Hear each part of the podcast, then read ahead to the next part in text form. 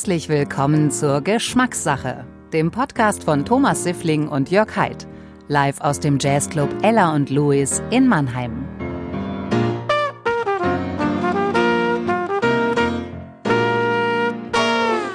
Ein herzliches Willkommen auch von meiner Seite hier zu unserer ersten Geschmackssache Live-Podcast-Show aus dem Ella und Louis.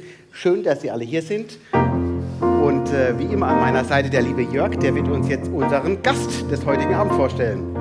Ja, auch von meiner Seite nochmal ein herzliches Willkommen. Ich freue mich mal wieder hier sein zu dürfen bei dir, bei euch im Ella Louis. Und ich freue mich ganz besonders auf den Gast des Abends. Unser Gast ist ein Stück deutsche Nachkriegsgeschichte. Er ist Boxer, Buchautor, Häftling, Viehtreiber im Allgäu, Sozialarbeiter und noch vieles, vieles mehr. Ich freue mich auf ein spannendes Gespräch. Herzlich willkommen, Charlie Graf.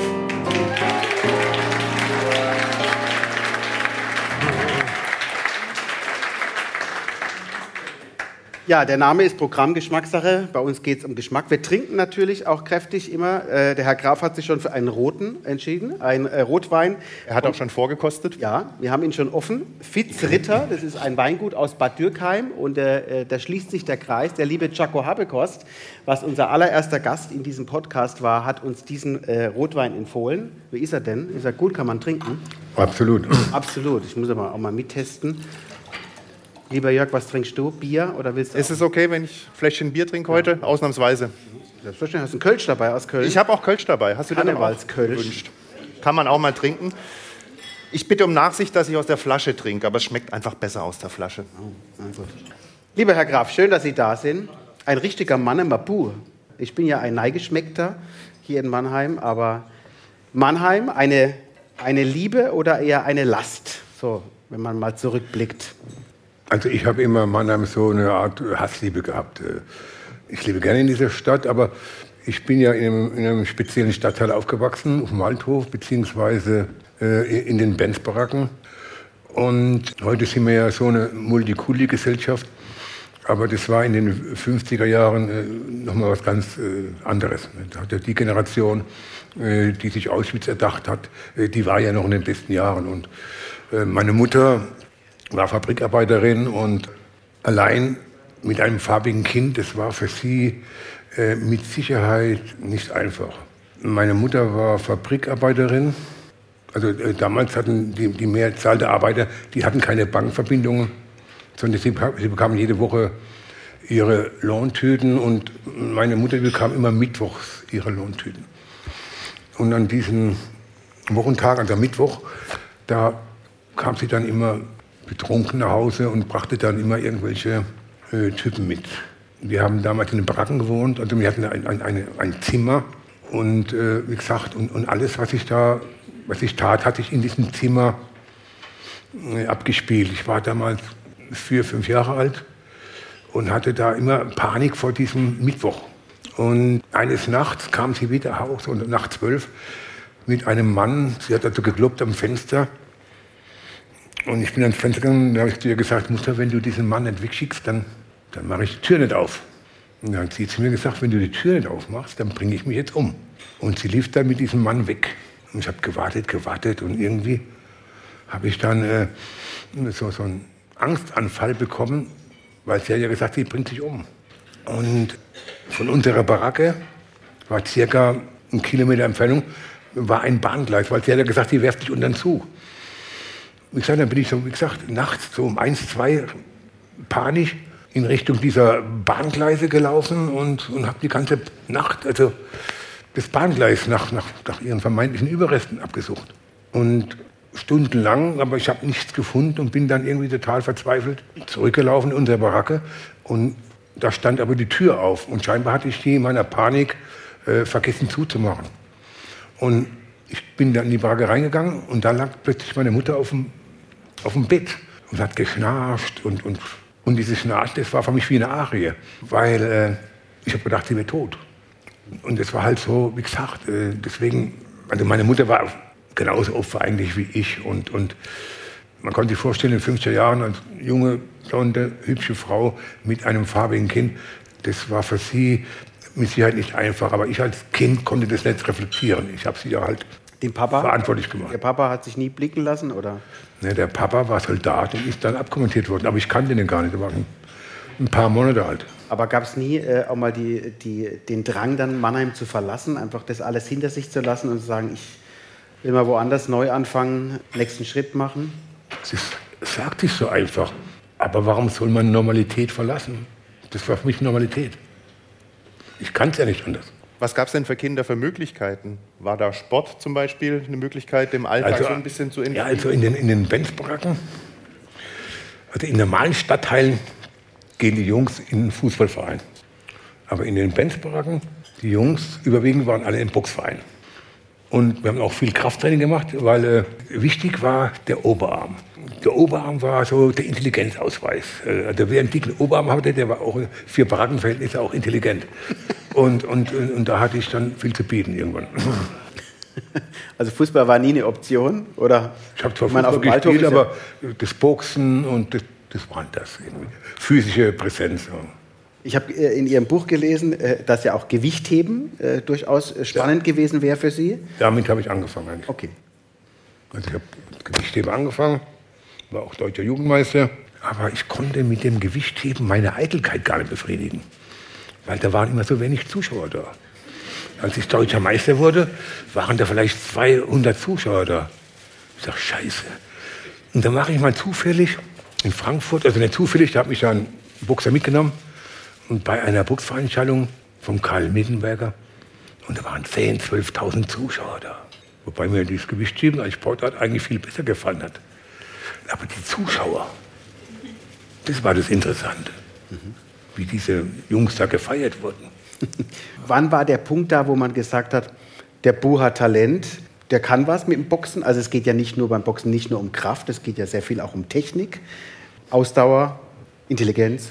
Also ich war schon ein Talent. Also das, äh, was mir selber eigentlich gar nicht so bewusst war. Also, also ich war jetzt kein, ich war eher ein Tiefstapler. Also nicht bewusst, aber es, es war halt so. Und als ich dann, ich, ich war 17 Jahre alt und da hat mich dann in Mannheim, da gab es einen, einen Profiboxer, der Achim Trautwein. Und der hat mich mal mitgenommen nach Frankfurt, in, in, nach, Kö- nach Bad Soden im Taunus. Das war zu Zeiten von Karl Mittenberger. Und, und dann haben die mich da gesehen und ich habe gesagt, äh, noch ein junger Kelle. Und das konnten die gar nicht glauben, dass ich jetzt echt gerade so Juniorenboxer bin. Ja, und so fing dann äh, meine Profikarriere an.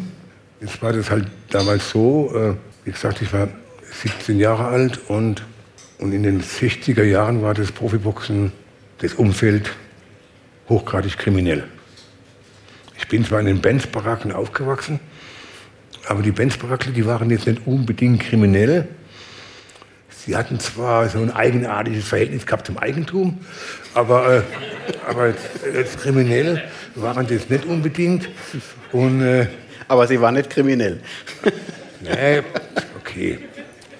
Nee, aber was ich jetzt damit sagen will, kriminelle diese Leute, die habe ich dann in Frankfurt kennengelernt. Also die, ne, also die Benchmarker waren arme Hunde, wo halt, äh, okay, mal bisschen Kuba oder irgendwas. Okay, aber jedenfalls äh, Leute, die echt kriminell sind, die habe ich dann halt am Anfang meiner Profikarriere kennengelernt. Ich sag, ich war ein junger Kerl und auch immer Mensch gewesen, der in einer Diskussion äh, sich eher selber in Frage stellt als seinen Gegenüber. Und wenn du das machst äh, mit Leuten, die, die, die krimi- kriminell sind und noch dazu eine Profilierungsneurose haben, dann fährst du sowas wie geistige Achterbahn. Und dann bist du gar nicht gewachsen. äh, Das, ja, und, ja, und in dieses äh, Milieu kam ich äh, rein. Aber ist es wirklich so, wie man es aus Filmen kennt? Es geht um Autos, es geht um dicke Uhren, es geht um Frauen, es geht um, um Status. Ja, aber, was, äh, aber das war es dann auch schon. Weil hinter der Rolex steckt das nichts. Das sind keine Persönlichkeiten. Das ist manchmal so, so banal. Die, die, diese Geister, dass man das manchmal gar nicht glauben kann. Aber die, aber die blenden halt mit, mit ihren Attributen, die Rolex, das dicke Wagen und so weiter. Und dann lässt man sich halt blenden. Ich habe mich da auch blenden lassen. Ich wollte gerade fragen, wussten Sie das damals schon oder war das eine späte Erkenntnis? Das war eine spätere Erkenntnis natürlich. Genau. Ich bin mir einiges erspart geblieben. Als junger, als junger äh, Heranwachsender will man ja da dazugehören. Jetzt stoßen wir erstmal an, wir haben noch gar nicht angestoßen. Gell? Okay. Herzlich willkommen, auch hier zum Wohl allerseits. Ja? Wie muss man sich das dann vorstellen? Man ist dann plötzlich Teil dieser Community und macht einfach alles mit und die Grenzen verschieben sich immer weiter oder ist das ein schleichender Prozess? Ja, schleichend auf jeden Fall und man macht tatsächlich alles mit. Ich war als junger Mensch äh, ein hochgradig asoziales Arschloch, das muss ich so äh, klar sagen. Ich will es gerne anders erzählen, aber es wäre ja gelogen. Und ich, will jetzt, ich bin jetzt hier, um, um irgendwelche äh, Märchengeschichten zu erzählen. Also ich war wirklich äh, ein hochgradig asoziales Arschloch und vor ein paar Wochen hat mich mal ein Redakteur gefragt, manchmal morgen, wenn Sie in Ihrer Jugend irgendwelche positive Menschen kennengelernt hätten, wäre dann Ihr Leben äh, anders verlaufen? Ich hätte gerne Ja gesagt. Es wäre anders verlaufen. Aber ich weiß es nicht. Weil ich habe schon in jungen Jahren schon irgendwo, äh, wie gesagt, äh, viel auch äh, an, an Rassismus erlebt. Also ich will jetzt da nicht, ich will jetzt da mein, meine, meine Fehlentwicklung nicht entschuldigen, aber es, es war halt so. Warum gibt es denn ausgerechnet bei Boxern diese Nähe zur Kriminalität, zum Rotlichtmilieu und so weiter? Warum sind das nicht Tennisspieler oder Schachspieler oder Fußballspieler? Weil das Umfeld im Tennis im Vergleich zum Umfeld im Boxen seriös ist. Im Vergleich zum Boxen. Ja, und im, im, Boxen, wie gesagt, die, die kommen halt alle aus, aus, aus dem Rotlichtmilieu in der Regel. Da geht es ja auch ums Wetten, nehme ich an, oder? Ja, da ging es ja auch ums Wetten erstmal. Ne? Ja, ja, da, da mit dem Wetten, muss ich nachher erzählen, weil das passt jetzt her. Jedenfalls. Äh,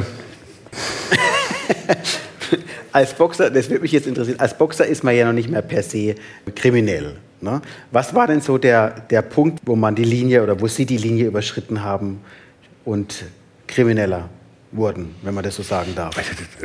Also wie gesagt, ich bin in Benzbracken aufgewachsen, aber, aber ich war nicht kriminell. Ich war arm, aber nicht kriminell.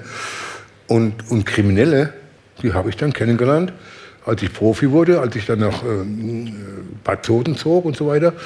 Und da war jetzt das ganze Umfeld äh, kriminell. Und wie gesagt, ich war damals 17 Jahre alt und mit 17 aber was waren das für Kriminelle? Waren das, wie muss man sich das vorstellen? Waren das jetzt Kleinkriminelle, die ab Epitust, äh, Hagensee, das waren alles äh, schwere Jungs. Aber, aber das habe ich auch gar nicht so gesehen. Äh, irgendwo haben die mir imponiert, äh, wie gesagt, äh, äh, große Autos, Rolex und so. Und wie gesagt, und ich war eigentlich schon ein klein verschüchterter Junge. Also ich habe da gar keine Chance gehabt. Ne? Ja, und so kam ich halt in das Milieu und dann äh, äh, haben sich die Erfolge äh, nicht mehr so eingestellt. Ja, und dann kam die Logik, dass ich irgendwann eine kriminelle Laufbahn ja. einschlagen. Ja. Und dann das Schlimme ist ja, äh, also ich habe mich eigentlich nie als kriminell gesehen. Also das ist ja das, das, ist ja noch das Furchtbare. Und ich war hochgradig kriminell, aber ich habe mich nie, mehr, äh, nie selber so gesehen. Wie war das dann, als der erste Richter gesagt hat, Herr Graf, Sie sind kriminell, Sie gehen jetzt ins Gefängnis? Ich habe mich als Opfer gesehen. Hm. Das ist wirklich so. Ich war wirklich so bescheuert und habe mich als Opfer gesehen. Ja? Und äh, ja. Aber wie, wie, verarbeitet man das denn? Also man sieht sich als Opfer, okay, das ist ja Ihr gutes Recht. Trotzdem kommen Sie ins Gefängnis. Ja, eben. Als Opfer. Und dann ist man plötzlich im Gefängnis und ja mit einer ganz anderen Welt konfrontiert und hat dieses schöne Leben nicht mehr, keine Rolex, keine schöne schönes Auto. Wie geht man denn damit erstmal um dann? Ja, man, man verfällt halt so in eine, in eine Depression. Und ja, vor, vor, allen Dingen, man ist ja umzingelt von Leuten, die genauso wenig Schuldgefühl hatten wie ich. Also alle unschuldig. Äh, das war sowieso und habe keine Schuldgefühle, ist ja das Schlimme. Und dann und es tut einem gut für die eigene, für die eigenen Fehler. Ne?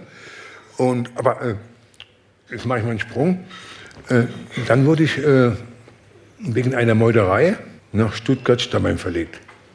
Und zu der Zeit waren ich Stammheim die Terroristenprozesse. Und ich weiß noch, am ersten Tag, also ich wurde verlegt wegen einer Meuterei, in der ich beteiligt war.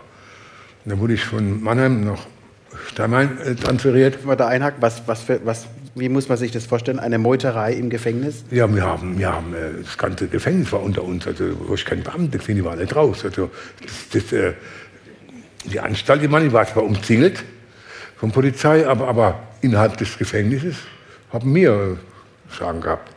Und das hat ja auch mit Ihrer Mutter zu tun, ne? die Meuterei. Die hat ja auch mit meiner Mutter zu tun, weil sie war schwer krank. Und ich habe den Anschlussleiter gebeten, dass er mich rauslässt, also in bewachter Begleitung. Und es hat er abgelehnt. Und dann bin ich in den Hof gegangen. So ein Schlagwort war damals Ho Chi Minh, Ho Chi Minh. Dann bin ich durch den Hof gerannt, habe Ho Chi Minh gerufen. Ich wusste eigentlich gar nicht, wer das ist. Aber es hat mir gefallen. Und dann haben 1100 Gefangene Ho Chi Minh gerufen. Ne? Ja, also gut, äh, heute lache ich, was war zum Lachen damals? Und äh, ja, ich fand den Stammheim, der, der, der, Hofgang, der fand nicht im Hof, der fand auf dem Dach statt. Und es war wie so ein, so ein Affenkäfig und da war so ein kleines Männlein. Dann habe ich zu dem kleinen, ich war auch total unpolitisch, dann habe ich zu dem kleinen Männlein gesagt, Herr Mantu, du kleiner Zwerg, warum bist du hier? Dann sagt der kleine Zwerg zu mir, und du vollgefressener Zuhälter, warum bist du hier? Dann habe ich mir überlegt, haue ich mir jetzt gleich auf die Kosch oder, oder, oder höre ich mir noch ein bisschen an. Und dieser kleine Zwerg, Zwerg war der Jürgen Peter Bog, äh, RAF. Und ja gut, äh, irgendwo haben wir uns dann angefreundet, wir haben uns dann jeden Tag fast zwei Stunden dem, auf dem Dach gesehen.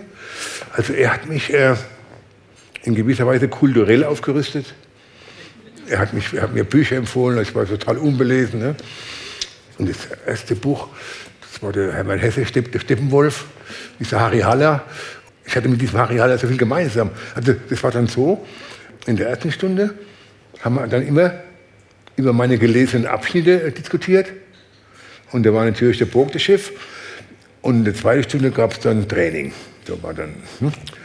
Und das haben wir jeden Tag gemacht. Aber wie haben denn zwei so komplett unterschiedliche Menschen auch von der Geschichte, äh, von der eigenen Lebensgeschichte, wie haben die zueinander gefunden? Also es gab ja erstmal fast auf die Fresse. Ja, äh, was willst du machen? Er war hoffnungslos, äh, er war ja damals in Ur Urhaft noch. Man wusste ja gar nicht, wie lange. Äh, ne, bei mir, Karriere kaputt, alles. Wir waren also beides gebrochene Figuren eigentlich. Ne? Jetzt muss man ja dazu sagen, Sie sind von Mannheim nach Stammheim, Stuttgart-Stammheim gekommen. Und für Mannheim, für den Knast, muss man sich qualifizieren. Aber für Stammheim muss man sich extra nochmal qualifizieren, weil das ja das Hochsicherheitsding ist. Ja, äh, wir schaffen es nur die Besten hin. Danke fürs So wollte ich es nicht sagen. also das vergessen wir jetzt mal. Jedenfalls, äh, äh, äh, der Burg hat mich dann schon wirklich so ein bisschen kulturell aufgerüstet, mir Bücher, Bücher empfohlen und so weiter. Ich das erste weiter über Stippenwolf, Hermann Hesse.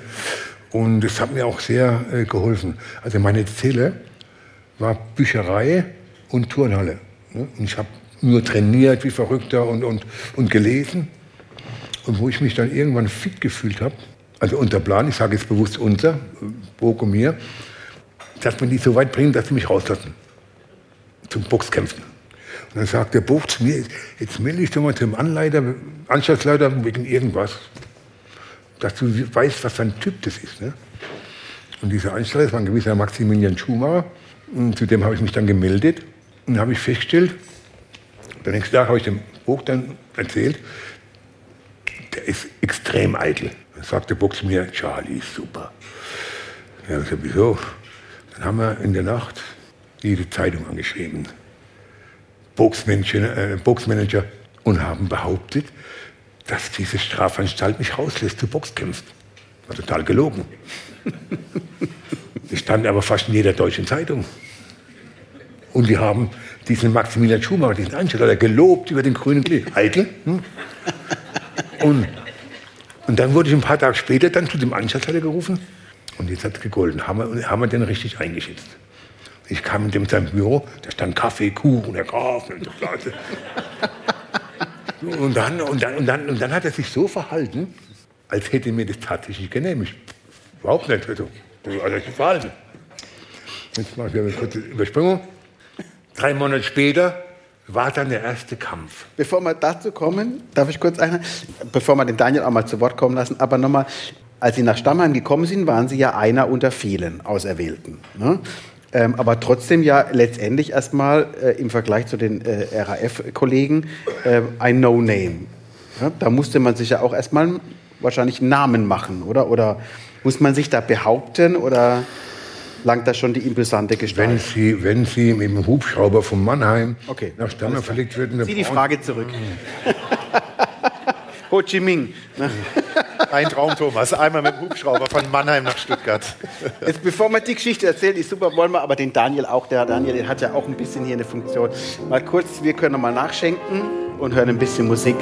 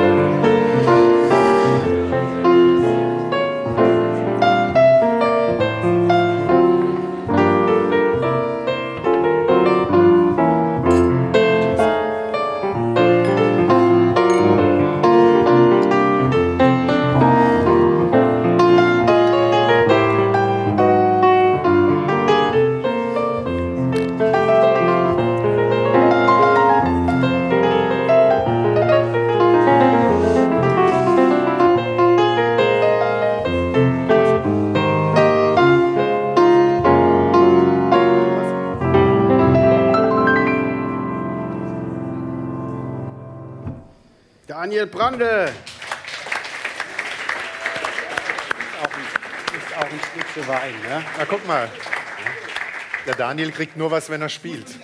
Ja. Hier muss man sich alles verdienen. Hier gibt es nichts umsonst, ne? Wenn du mal mit dem Hubschrauber in den Jazzclub geflogen wirst, dann sieht es natürlich anders aus. Okay, jetzt haben wir Sie unterbrochen. Jetzt kommt nämlich ne? der erste Kampf. Unser eitler äh, Anstaltsleiter, das immer. Das war so gesagt. Äh, dann haben, kam dieser Artikel in den Zeitungen und so weiter und äh, hat man verkürzt dargestellt, dass dieser Anstaltsleiter Maximilian Schumacher doch ein Experiment war mit dem Boxer und so weiter. Und da, da wurde er also eine, gelobt ohne Ende. Also seine Eitelkeit wurde befriedigt. Und jetzt gab es aber ein Problem. Also das Justizministerium, die hat eine Ausführung, eine bewachte Ausführung mit vier Beamten genehmigt. Und jetzt hat mich der Anstaltsleiter rufen lassen, hat gesagt, Herr Graf, wer finanziert das? Die Verpflegung, die Unterkunft der Beamten. Dann habe ich gesagt, ich habe einen Freund, der hat in Frankfurt ein Hotel, der sponsert es. Aber dieses Hotel, äh, das war am aller, allerweitesten Sinne ein Hotel. Aber es gab Betten. Es, es war ein Puff. es war ein Puff, das konnte ich ja nicht sagen. Und dann wenn das so ist, wunderbar.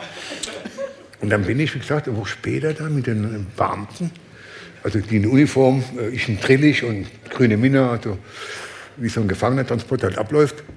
Und sind wir dann Richtung Frankfurt gefahren. Und die Beamten, die haben mich unterwegs immer gefragt, ja, Herr Graf, sind wir im Drei- oder Fünf-Sterne-Hotel untergebracht? Also die, die, die Frage, äh, wie sich die Beamten verhalten, wenn sie vor dem Puff stehen, die war für mich spannender wie der Ausgang des Kampfes. Also jedenfalls, jedenfalls äh, äh, sind die dann da angekommen. Der Inhaber hat uns schon erwartet, ein gewisser Neunfingerheinz. Der, der hat uns erwartet und Neun äh, ja. Und, Hat er, hat er wirklich nur neun gehabt? bitte? Hat er nur Äh, äh, ich, ich weiß, ich kenne ihn schon 40 Jahre, aber wo der zehnte Finger ist, keine Ahnung. Hat nie jemand überprüft. Okay. Also jedenfalls, äh, und es war so äh, ein Laufhaus, äh, wo die Frauen dann so halbnackt vor ihrem Zimmer stehen. Und da war das ein und andere Zimmer frei. Und da waren die Beamten äh, untergebracht und ich. Und wie still die ihre Uniform ausgehabt haben, können Sie sich nicht vorstellen. aber jedenfalls, ja, aber diese Beamten, die waren wirklich äh, tolle Typen. Hat sich einer beschwert über die Unterkunft im Nachhinein? Das war nie ein Thema. Äh, Die, ich komme noch nachher noch drauf. Ne? Jedenfalls, äh, die waren unheimlich schnell umgezogen, haben gleich ihre, ihre äh, zivile Kleidung angehabt. Jetzt gehe ich mal, also die haben mich ja auch in der Ecke betreut. Die hatten zwar vom Boxen keine Ahnung, aber die haben mich betreut. Und dann kam zum Beispiel vor, in der ersten und der zweiten Runde, normal eine Runde ist vorbei, man geht in die Ecke, kriegt einen Mundschutz rausgenommen, wird gereinigt und so weiter. Und dann haben die meinen Mundschutz verlegt. Da waren damals 12.500 Zuschauer da in der Festhalle in Frankfurt. Und da haben die meinen Mundschutz gesucht. Ne? Dann musste ich halt ohne Mundschutz weiter boxen. War gut. Ich habe den, den Kampf Gott sei Dank auch gewonnen.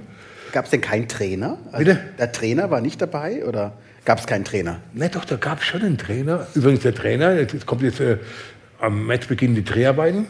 Til Schweiger produziert es. Daniel Aminati spielt mich, aber vielleicht zum Schluss.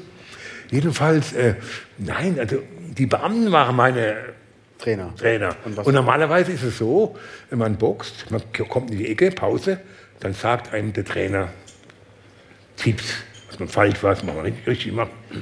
Ich kam in die Ecke, die waren alle total fertig. Ich hab gesagt, Jungs, bleibt ruhig. Wir liegen, wir, liegen, wir liegen auf Kurs. Also das war umgekehrt. Also ich musste mich um die genauso kümmern wie um meinen Gegner.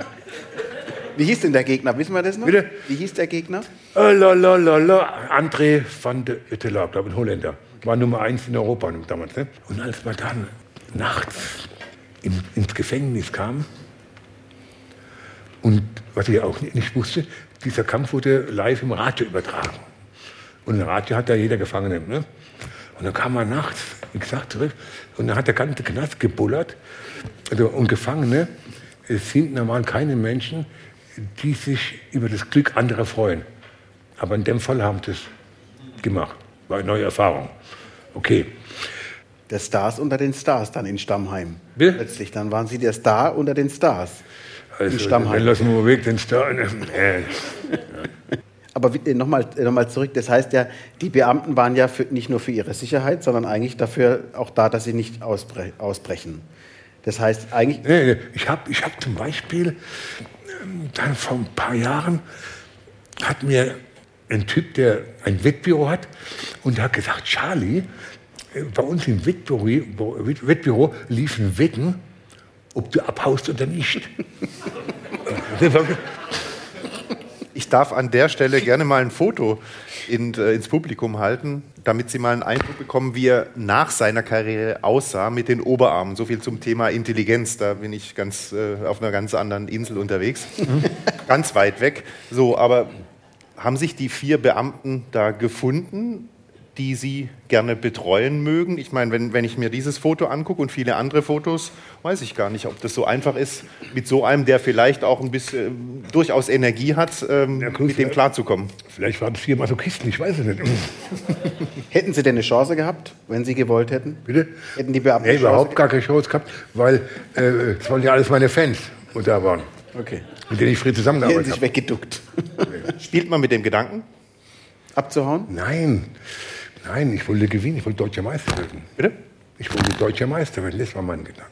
Das war das Ziel. Ja. Und dann wieder ab in die grüne Minna und zurück nach, Manne, äh, nach Stuttgart.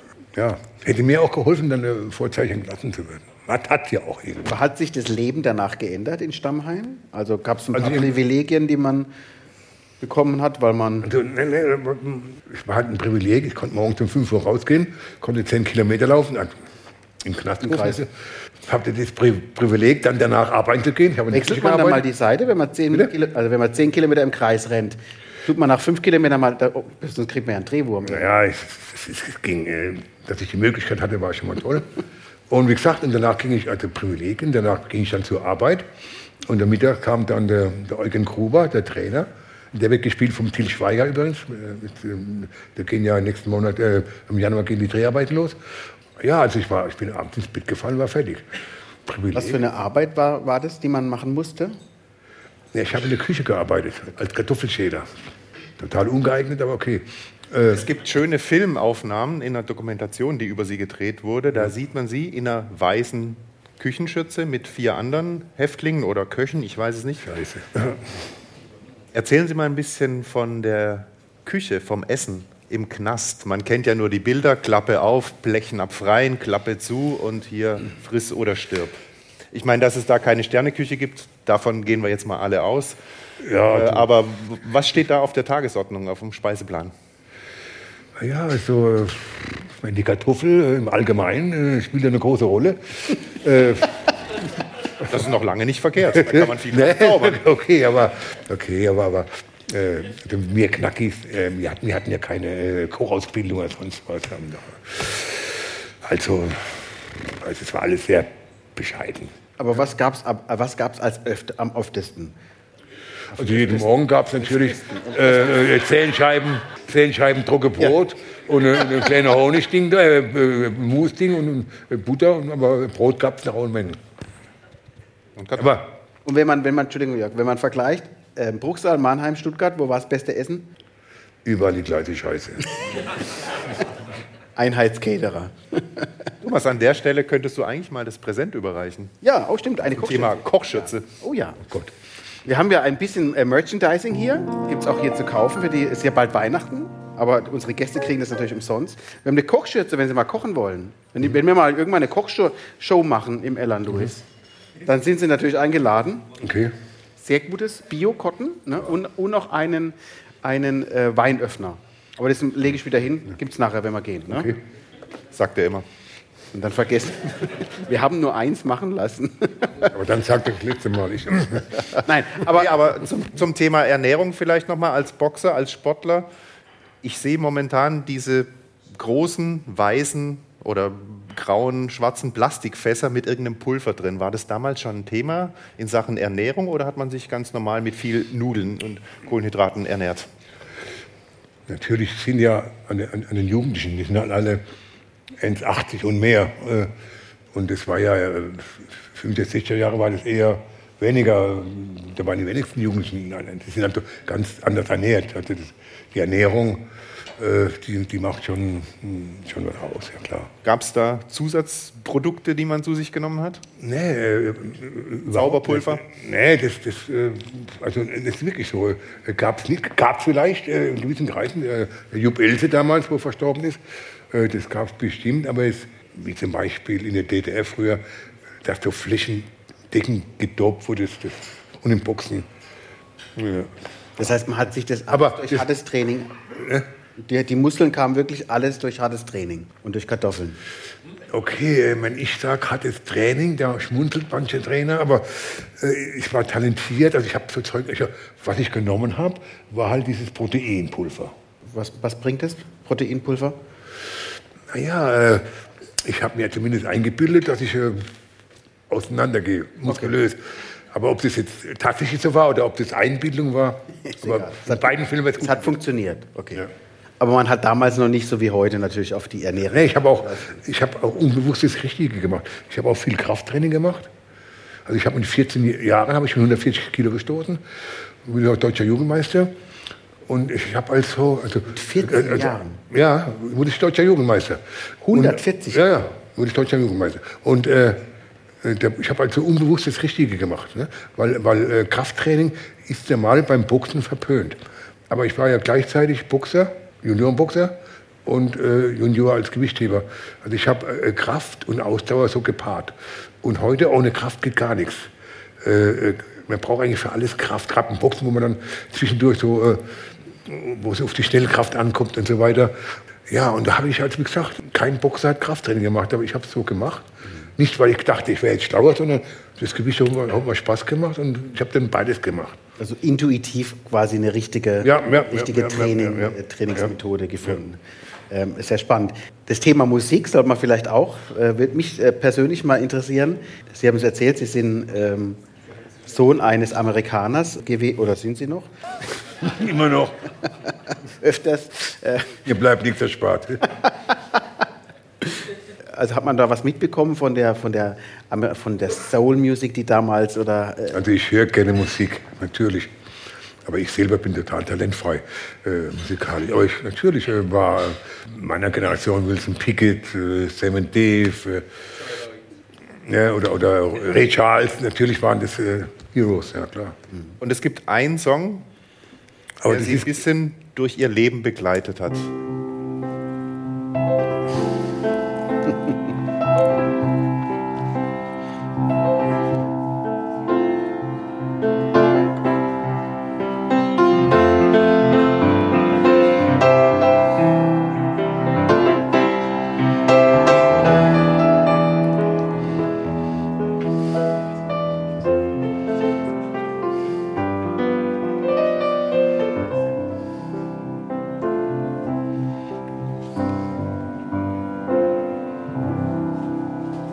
Dank, Daniel.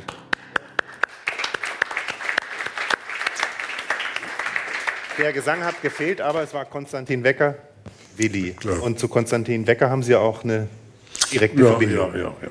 Und zu dem Lied. Ne, das hat Sie auch im, ja, ja, Knast begleitet. Ja, das war. Äh, aber wenn, wenn man von der Psyche ganz schlecht gegangen ist, dann habe ich das Lied gehört. Das war so eine Art äh, Aggressionsabbrüster. Klingt jetzt komisch, aber ich kann das nicht anders, anders beschreiben. Ja, ich, ich gehört habe, ging was besser. Und die Beamten, wenn die das Lied draußen gehört haben, haben wir die haben sie zugelassen, haben gesagt, oh, jetzt gehen wir nicht hin. War es die Melodie oder der Text, wo es ja im weitesten Sinne Ah, ja, der, der, der, Text, der, Text, der, der Text noch mehr. Und dann haben Sie auch Konstantin Wecker getroffen. Wir haben uns mehrmals getroffen, ja. Ist denn Musik, also ist ja be bekannt, dass Musik durchaus ja auch emotional wieder, dass man da wieder runterkommen kann. Ne? Die andere Möglichkeit ist natürlich auch einfach einen Box, auf den Boxsack äh, einzuhauen, um seine Aggression äh, loszukriegen. Ja, bei, beim Wecker war ja das Besondere, Melodie und Text, das war so eine Symbiose. Das, äh, das war genial, beides. Ne? Es gibt ja nicht nur das, das äh, Willi-Lied, ne? Genug ist nicht genug, ist auch so ein, so ein wo wir auch sehr, also das ist so, Jetzt haben wir ja auch das Thema Musik. Äh, Wenn ich das vorwegnehmen darf, unser nächster Gast in einem, dem nächsten Podcast ist äh, Mark Marshall und sein Papa hat mal ein Konzert in Bruchsal für ein auserlesenes Publikum gemacht in Bruchsal. Also es waren nur geladene Gäste da in Bruchsal und haben wir gerade vorhin festgestellt im Backstage, ein Gast waren auch Sie. Das heißt, Sie haben den Tony Marshall schon mal mit äh, interessanten Liedtexten, haben wir auch festgestellt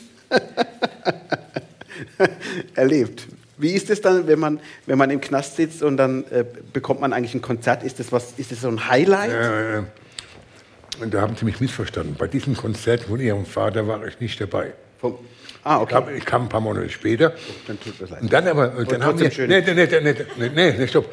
Und dann haben mir Gefangene erzählt, Mensch, der Tony Marshall war da.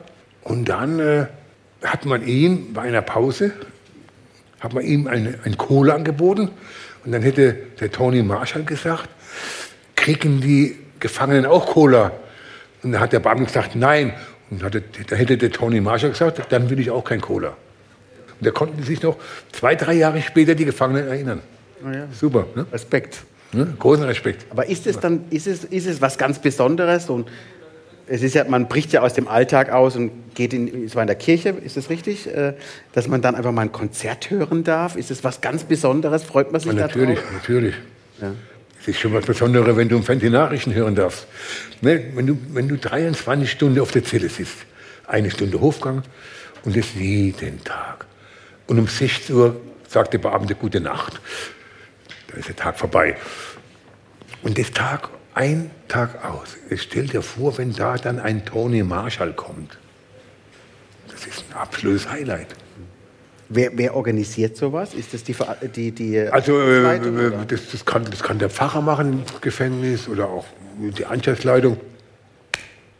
Äh, wie gesagt, wir hatten zum Beispiel in Bruchsal, hatten wir mal, äh, also ich habe eine Boxgruppe gemacht, geleitet. Und dann äh, habe ich da äh, der, den Bernd Schwab, war auch deutscher Meister, war der Amateur. Und den habe ich mal äh, angeschrieben. Der hat in Karlsruhe gewohnt damals, beim KSD. Die, haben, die hatten eine Bundesligamannschaft, ob die nicht mal reinkommen würden und mit der, mit der Gefangenenstaffel mal einen Vergleichskampf machen. Ne? Und die waren gleich hell begeistert. Und die haben uns total unterschätzt. Die wussten nicht, was für Potenzial. Wir haben ja jeden Tag trainiert. Wie verrückt, ne?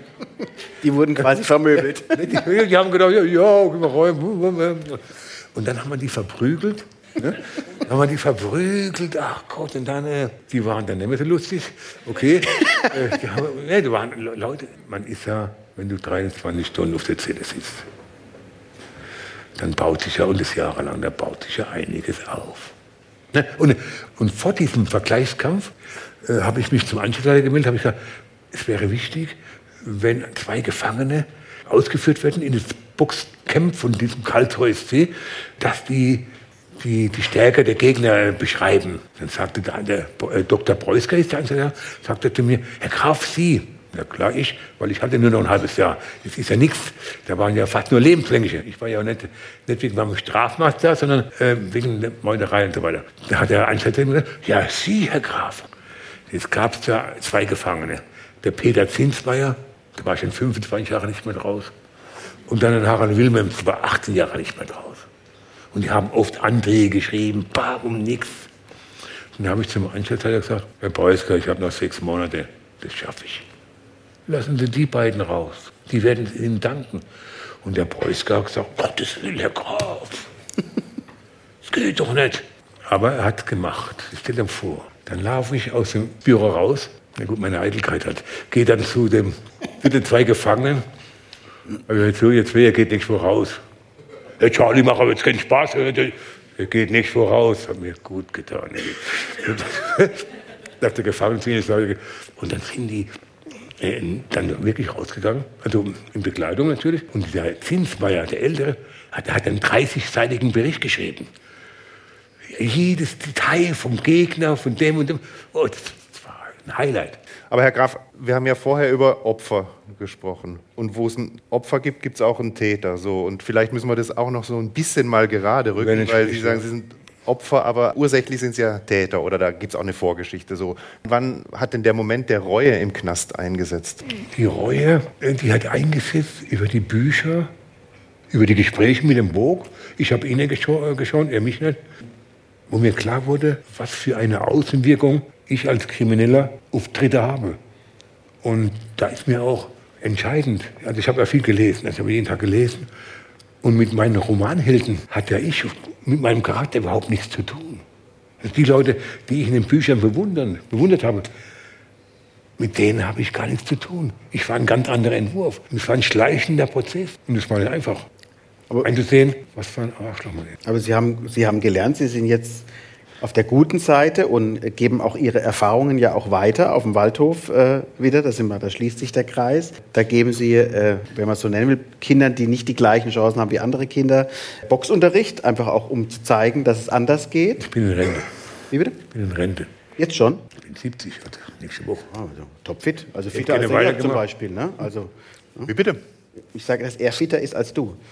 Das, äh, Im Boxring auf jeden Fall. da möchte ich es nicht drauf ankommen lassen. Aber Sie haben das gemacht. Sie haben jahrelang Kindern äh, da die Chance gegeben, sich auszutoben und auch äh, von ihren Erfahrungen zu profitieren. Wie war das für Sie, eine späte Genugtuung zu sagen, ey, ich helfe jetzt Kindern, dass sie nicht den gleichen Weg einschlagen müssen wie ich? Oder? Da gibt es zwei Ebenen. Die Arbeit mit den Kindern hat mir riesen Spaß gemacht, auch weil ich mich aufgrund meiner eigenen Biografie mich gut in sie reinversetzen konnte.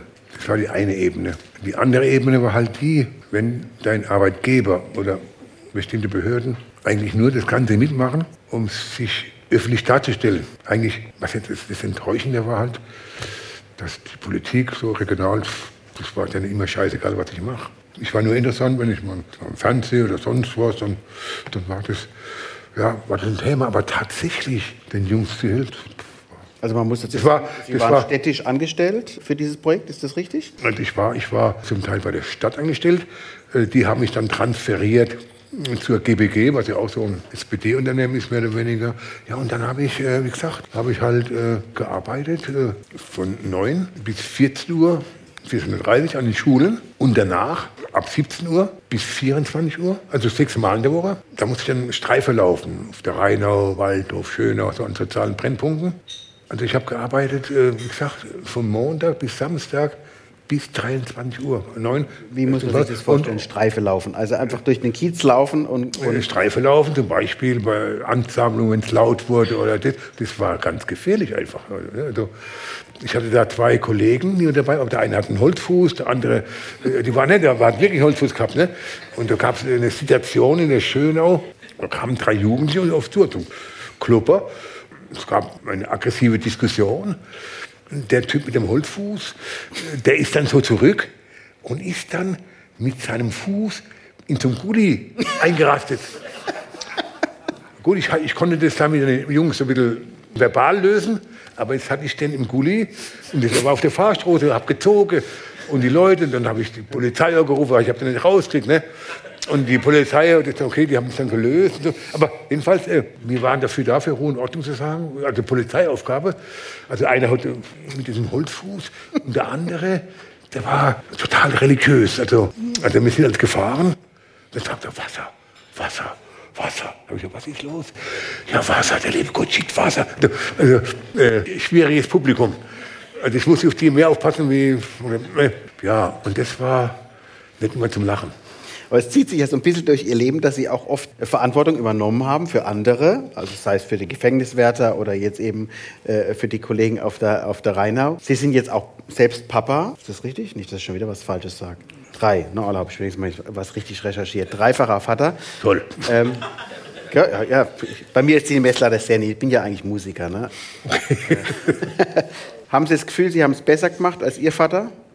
Manchmal liege ich auf meiner Couch und lasse mein Leben Revue passieren. Und mir fällt ehrlich gesagt nichts ein, was ich wirklich gut gemacht habe. Mhm. Geboxt? Ja.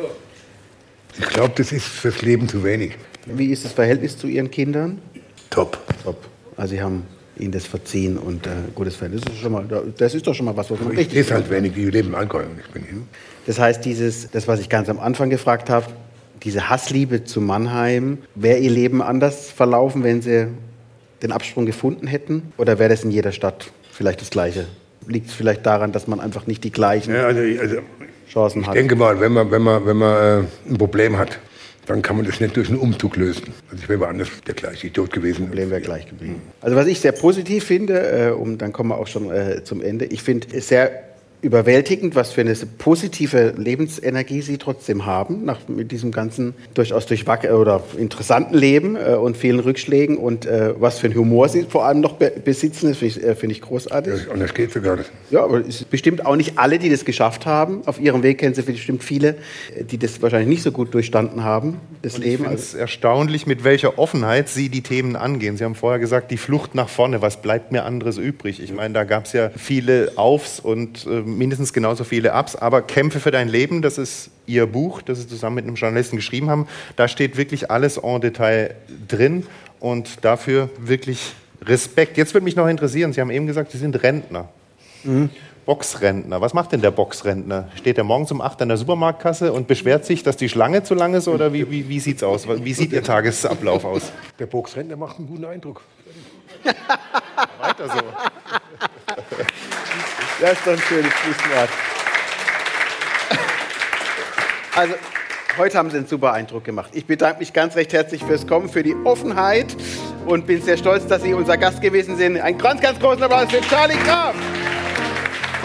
Vielen, vielen Dank.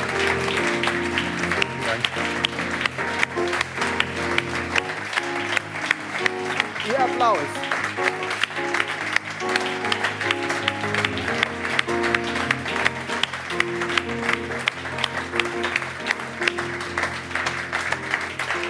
Und mit diesem Applaus geht die Geschmackssache der Podcast für heute zu Ende. Vielen Dank nochmal an Charlie Graf.